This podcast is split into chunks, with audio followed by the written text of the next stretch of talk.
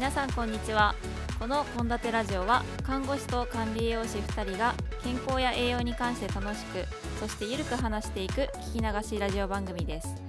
この番組では月ごとに栄養に関するテーマを決め毎週日曜日夜8時に配信あなたのハッピーなダイエットを応援しています。さてケイタさんこんにちは。こんにちは。えっ、とうん、話題沸騰中のうん、鬼滅の刃を見てきました 面白か、面白かった？いやちょっとあれなんかただのアニメじゃないですねあれはもうなんかアニメを超えたアニメですね、すごいね。アニメとか見なさそうだけどね、愛ちゃんね。そうよく言われるんですよアニメ見なさそうだねってこのリアルな友達によく言われるんですけど私アニメ本当に見なくて、うん、ただこの「鬼滅の刃」はちょっとあの若い世代の人気とはどういうものなのかっていうのをこう勉強するために見てたらハマっちゃいました面白い、アニメもね、アニメね、変な中途半端なとこで終わってたからね。えケイタさんは見たんですか？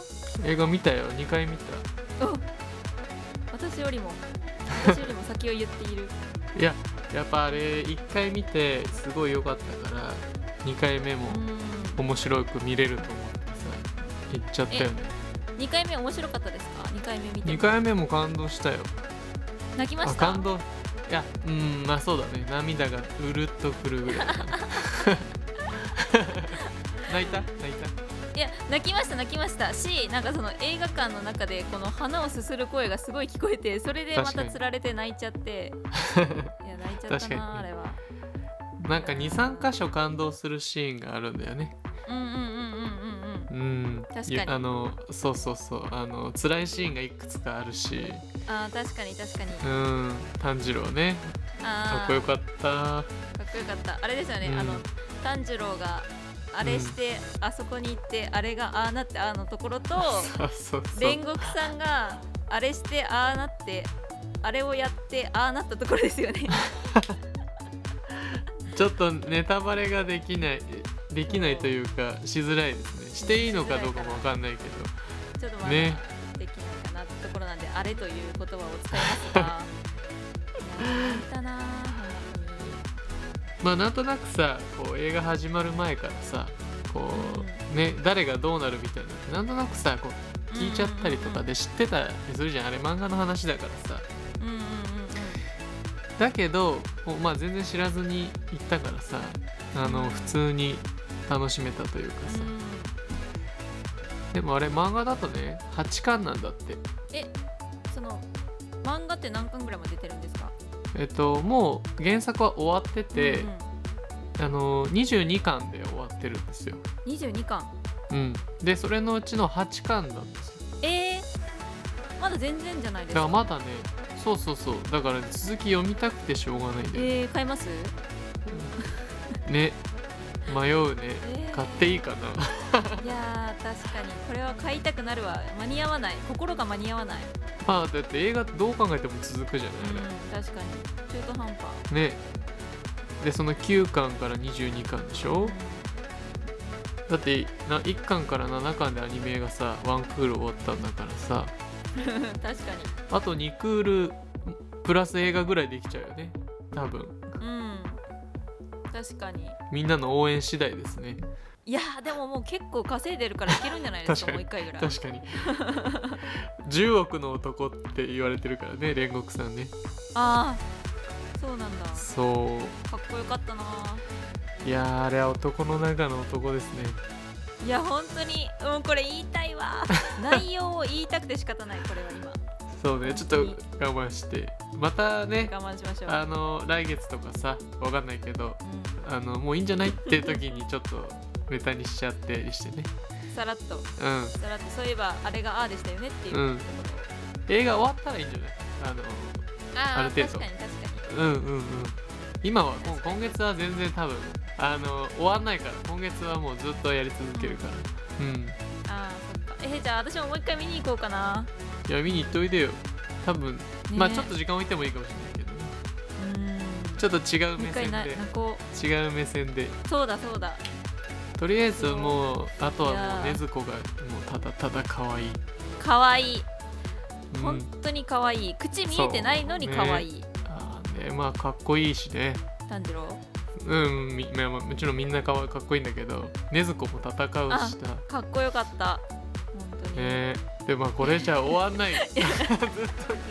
やばい鬼滅の鬼滅のラジオということで。ちょっとそろそろそろそろ。ね、あじゃあ献立ラジオに戻りましょう、はい、はい、じゃじゃあ今日今月の本編の方に。あはい。本編入ります、はい。よろしくお願いします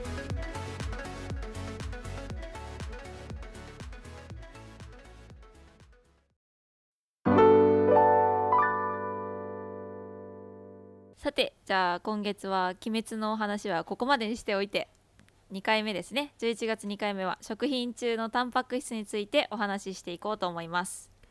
はいよろしくお願いします。前回はどちらかというとタンパク質の構造とか組成についてだったんで、まあ、こっちの方が身近なテーマに感じるところですよね。そうですね。じゃあ、えー、と一応前回までの内容をまとめるとタンパク質は20種類のアミノ酸から構成されてできる長い物質で生き物は自分たちの持つ設計図である遺伝子をもとに必要なタンパク質を作っています。そして必須アミノ酸は全部で9種類あって食事から摂る必要があります。タンパク質の代表的な働きは体を作る酵素を作る免疫力を高めるホルモンを分泌すること。そしてそのタンパク質の代謝というのは胃でペプチドに分解されて十二指腸に流れる酵素でアミノ酸にまで分解されます。必要以上に体内にアミノ酸がある場合はそこからさらに分解を受けて尿素窒素などの残りカスとなります。でこの尿素窒素は腎臓によって尿中に排泄されるでした。はい。もしかしたら生物学を授業で取ってない人には難しいかもしれないですね。そうですね。なるべくブログで分かりやすく解説しておきます。はいお願いします。で今回は食品中のタンパク質と体のタンパク質についてのお話だね。そうですね。リスナーさんが興味あるところってここら辺じゃないかなと。じゃあ、えー早速話していくんですけどケイタさん的に食品でタンパク質といえばこれっていう食材ナンバーワンは何ですか？いやそこはやっぱりお肉じゃないですそうなんです。少なくとも日本の教育ではタンパク質イコールお肉ってイメージが植え付けられています。まあみんな大好きですしね。ね。でも愛ちゃんは今ビーガン生活を送ってるじゃん。その点はどうなんですか？よくお気づきになりました。ビーガン、まあ、つまりこれ動物性の食品を食べない人たちにとってもタンパク質は非常に大切。なのでタンパク質はざっくり動物性のものと植物性のものに分けられます。なるほど。まさにそのままでお肉や魚あとは卵に含まれるタンパク質っていうのは動物性のタンパク質で大豆なんかに含まれるタンパク質は植物性ということか。そうなんですもしかしたら植物性タンパク質は動物性タンパク質に劣るなんてことを聞いたことがあるかもしれません。ただ栄養学はそんなに単純な話ではありません。まあイメージとしてはなんとなくわかるんだけどね。お肉の方が強くなりそうみたいな。そうですね。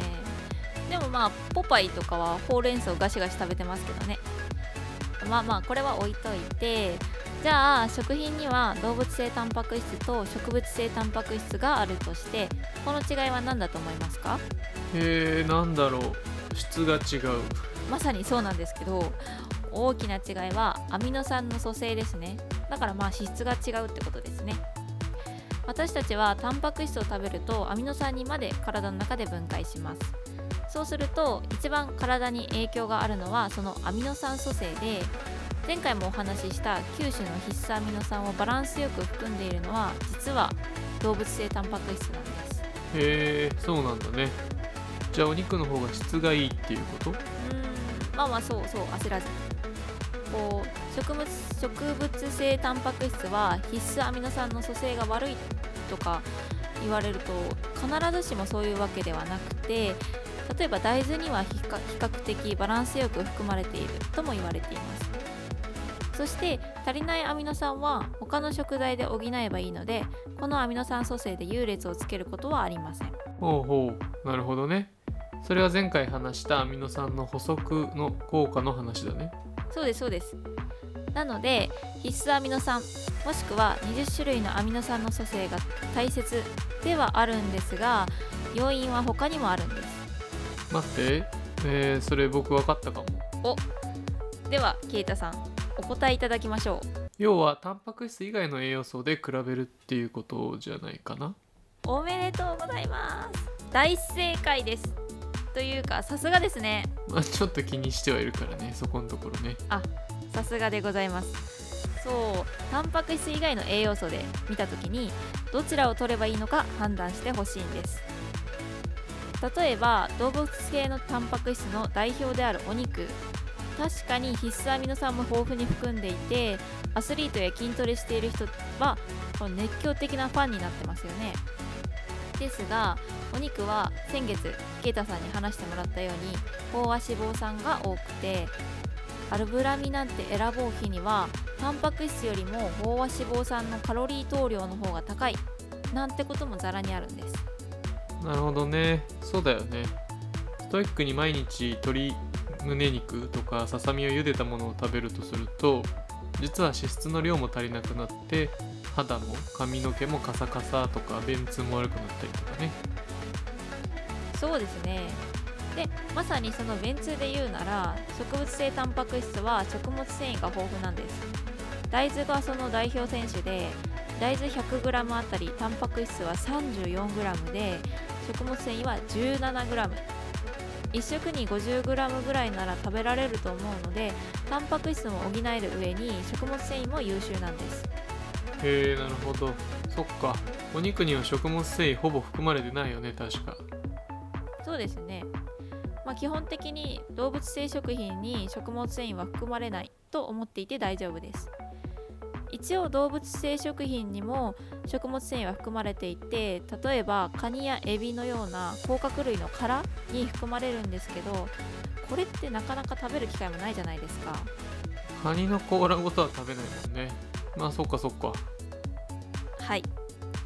で話を戻すと動物性食品にはバランスよくアミノ酸が含まれているけど飽和脂肪酸の宝庫となっていて一方で植物性タンパク質はアミノ酸バランスがそこまで優れていないものの食物繊維が豊富。そして高不飽和脂肪酸がメインで含まれています。ということです。へえ今後僕らでこういうのを踏まえてレシピ発信とかできたらいいよね。確かにそうですねただ私が今ビーガン生活をしているので植物性タンパク質を擁護していると思われている方もいるかもしれないので、まあ、もう少し動物性食品についてお話ししていきますね。その後にもっと食物植物性タンパク質について噛み砕いていきます。うん。いろんなリスナーさんがいるからね。はい。じゃあケイタさん。動物性食品でお肉の他にタンパク質といえばこれという食材挙げてみてくださいえー、っと卵チーズ、えーお魚もうお肉だけどあとはお肉とかだと鶏肉とかがタンパク質ってイメージ。そうですね。じゃあまず動物性の中でも魚のタンパク質について。魚もアミノ酸のバランスが良くてプラス青魚であれば不飽和脂肪酸中心で脂質が含まれている食材です。そしてお肉と違って比較的消化しやすいタンパク質が含まれています。あそうなんだ。動物たちの筋繊維の問題？かな？おそうなんです。ただちょっと最近の水質汚染問題とかで、まあ小さな魚の体内に汚染物質が蓄積。そこからさらに食物連鎖で大きな魚例えばマグロに汚染物質が蓄積している。なんて話も聞きます。そこは今後いろんな研究で明らかになっていくと思うんですが。怖い話になってきたね。ははは。まあ怖い話は置いといて。次に卵ですが。卵も最強の栄養食材と言われていてタンパク質の組成が完璧だと言われています。トレーニングしている人はよくゆで卵を食べているイメージですね。そうだね。とりあえず卵乗せておけば料理も豪華に感じるよね。うんですね私もビーガン食を始める前はお肉と魚は元から控えめにしつつも卵は食べてました。なるほどね。じゃあチーズというか乳製品は？牛乳なんですがタンパク質の組成はアミノ酸スコア100に近い。近いんですけど少なくとも日本人の腸内に合ってないんです。乳糖不対症という言葉を聞いたことはありますか？牛乳飲んだらお腹ゴロゴロして最悪下しちゃうやつだよね。あそうですそうです牛乳に含まれるラクトースと呼ばれる糖質を日本人は消化しにくい腸を持っているんです。まあこれはちょっと小話風に聞いていただけたらいいんですが。なるほどね。タンパク質の組成はいいけど他の要因がちょっと厳しいのか。はい。うんだから動物性タンパク質の場合はこういった他のしがらみが多いのが難点ですね。まあ要はタンパク質っていう一つの栄養素だけ見て食材を選ぶんじゃなくその食べ物に含まれる栄養素を包括的に見ましょうっていうことね。ズバリその通りなんです。じゃあ次ですね。植物性タンパク質についてですが代表的なのは何といっても大豆タンパク質。ソイプロテインってことだね。はい。大豆はタンパク質つまりアミノ酸の組成がいいっていうのはもちろんのこと良質な多価不飽和脂肪酸を含んでいてあとは食物繊維や質の良い糖質が豊富です。ですが気をつけてほしいのが大豆を摂りすぎると逆に便秘や下痢のような症状を起こしちゃいます。それだけ食物繊維豊富ってことか。ですね。なのでタンパク質を大豆だけで補うんじゃなくて別のものでも補うようにしましょう。他にも小麦タンパク質なんかもありますし意外とお米にもタンパク質って含まれてます。穀類にタンパク質？そうです。あえっと一応前提としてですねタンパク質摂取量っていうのは1日あたり体重 ×0.8 から 1.5g つまりこれ体重例えば 50g50kg の人は40から 75g 程度ということになります、まあ、これ諸説あるんですけどそしてこの穀類の中のタンパク質ということなんですけど生成されていない穀類にタンパク質っていうのが含まれていてまあこれもちろん大豆ほどではないんですけどね。で例えばご飯1杯あたりタンパク質は 3.8g なので1日3食1杯ずつ食べるとしたら1日でご飯由来のタンパク質は 11.4g になるんです。えー意外と食べてるんだね。そっかそっか。はい。でもっと詳しいことを言うと大豆などの豆類には必須アミノ酸であるメチオニンの含有量が少なく穀類には必須アミノ酸であるリジンが少ないんです。なので豆類と穀類を合わせて食べるとこの含有量の少ない問題は解決です。前回話した納豆ご飯の例だねそうですね。これがアミノ酸の補足効果ですね。そして植物性タンパク質全体に言えることは消化しやすいタンパク質ではあるけども摂りすぎに注意すること。例えばその菜食ヴィーガンの方でよくお腹を下す頻繁に下す人は大豆の食べ過ぎを疑ってみましょう。植物性タンパク質と動物性タンパク質でこんなに気をつけるポイントが違うんだね。そうタンパク質といえどこんなにも食材ごとに特徴が違うんです。いや勉強になりました。じゃあ食材中のタンパク質についてまとめてもらってもいいですか？はいわかりました。えーっとタンパク質には動物性と植物性があること。そしてアミノ酸組成は動物性タンパク質の方が優れています。しかしお肉などには飽和脂肪酸が含まれていることなどが問題ですね。で植物性タンパク質は種類によって含有量の少ないアミノ酸があります。またその植物性タンパク質は食物繊維の量が多いことそのため取りすぎると便秘もしくは下痢になりやすくなので1種類のタンパク質じゃなくていろんな種類のタンパク質を取りましょう。といったお話でした。はいありがとうございます。もちろん食べ物の好き嫌いとかアレルギーの問題もあるので選べるタンパク質の種類は変わってくると思うけど今日のお話を踏まえてぜひ食材選びをしてみてくださいね。はーい。来週はじゃあ体のタンパク質のお話をしていきます。えっと筋肉とかそういうところかな。そうですね。まあ体のタンパク質の働きだったりまあもろもろを話していこうと思います。交互期待を。じゃあタンパク質月間2回目はこれにてここまでのお相手はケイタとアイでした。また来週もよろしくお願いします。バイバイ。